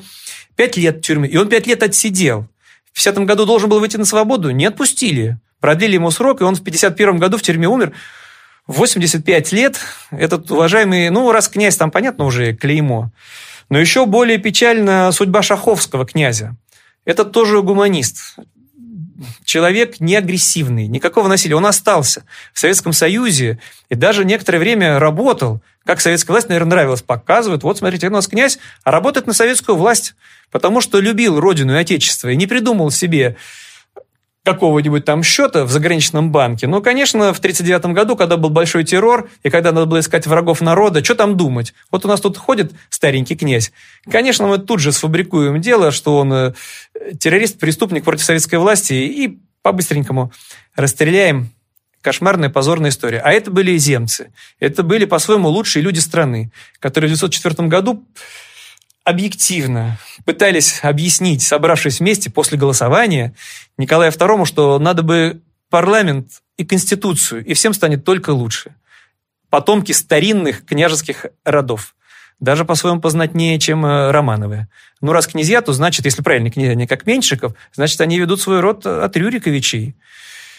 И даже а эти нам люди понимали. нужно, видимо, а, еще посвятить по программе на основные партии политические России. Да, мы расскажем. Потому там, что о кадетах очень много сегодня говорили. А, а получается так, что мы на эту тему заходим с разных сторон, а вот самой партии Ну, мы мало. просто рассказываем судьбы их людей, поэтому приходится да. забегать вперед. И они нам опять практически неизвестны. Их именами улицы не названы. А это, по-своему, тоже мученики, убиты ни за что или умерли, по-своему, за свои убеждения. И выдающихся людей среди них очень много. И не хотели никакого насилия. Вот наши отечественные Махатмы Ганди Но пришли к власти самые агрессивные, да еще и, и, и, изуверы. Но Николай II в этом виноват э, больше всех. Большое спасибо, петербургский историк Максим Кузахметов. Я Марк Нуждин. На этом мы заканчиваем нашу программу «Все так плюс». А, ищите ее запись на Ютубе. А, там у нас будут э, еще картинки. Все так, так плюс. плюс.